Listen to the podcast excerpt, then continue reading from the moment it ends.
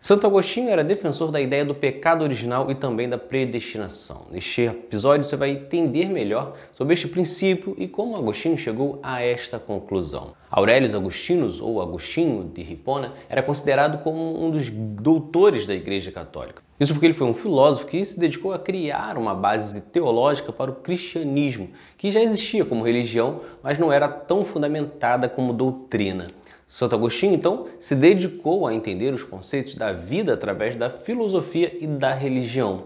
Durante esses estudos, Santo Agostinho se posicionou como um defensor da ideia do pecado original e da predestinação. Nesta crença, ele afirmava que o destino das pessoas era planejado por Deus. Para Agostinho, o pecado é o mau uso do livre-arbítrio. Isso cria o estado de decadência da alma que não consegue se salvar com as próprias forças. Desta forma, o livre-arbítrio seria capaz de causar a queda do homem, mas não o suficiente para retornar ao divino.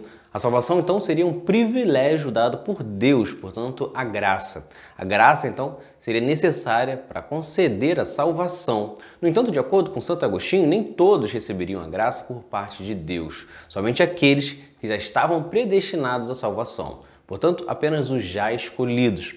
Esta posição foi alvo de constantes discussões entre Agostinho e diversos estudiosos teocráticos, inclusive na religião.